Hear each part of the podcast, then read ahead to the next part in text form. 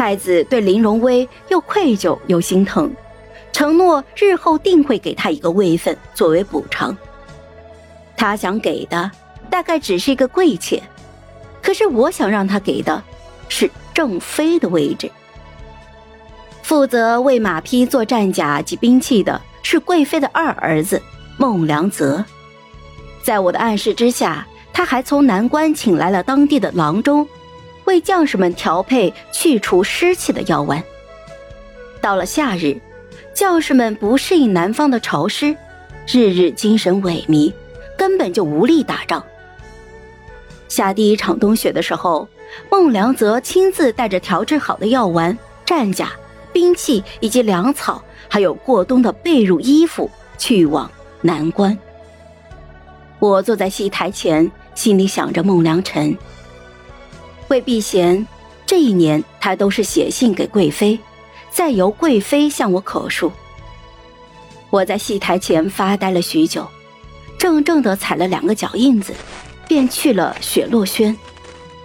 雪落轩有一本已经被翻看了很多遍的书，我拿起来随手翻了两页，有一段讲翠菊的，说翠菊生长在人烟稀少的地方。古人互赠翠菊，以此为坚定不移、默默守护的爱。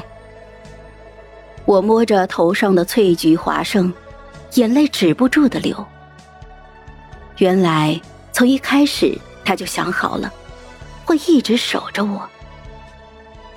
在我十六岁生辰的这日，北关传来了捷报，大获全胜，孟良辰将直接奔赴南关，协同作战。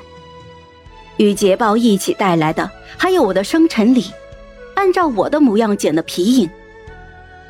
我想起那年他意气风发的回京，带我在雪落轩看皮影戏，补了我四年的生辰礼。我明白了他的心意。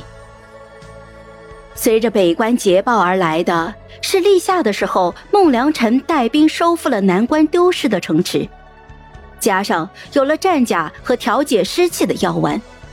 将士们士气大增，打的敌军是步步败退。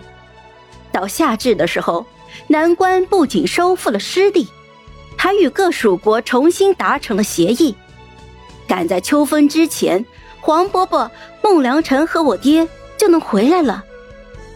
我做了身新衣裳，带着他送我的首饰，早早的就跑去城楼等他。大军预计会在正午的时刻到。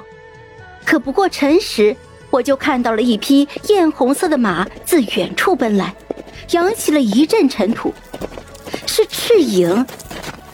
这马上的人，正是我日思夜想的孟良辰。我奔下城楼，孟良辰已经进入了城门，他眉梢多了一道疤痕，脸上还带着尘土，手上更是添了许许多多细碎的伤痕。我看着，心头一疼，落下泪来。孟良辰想替我擦泪，可周围都是朝臣。我看到他低下头来，硬生生的忍住了。郡主，一切可好？他颤着声音问道。我点点头，努力的控制住眼泪。一切都好。二皇子，你一路奔波辛苦了，快回宫去吧。贵妃娘娘。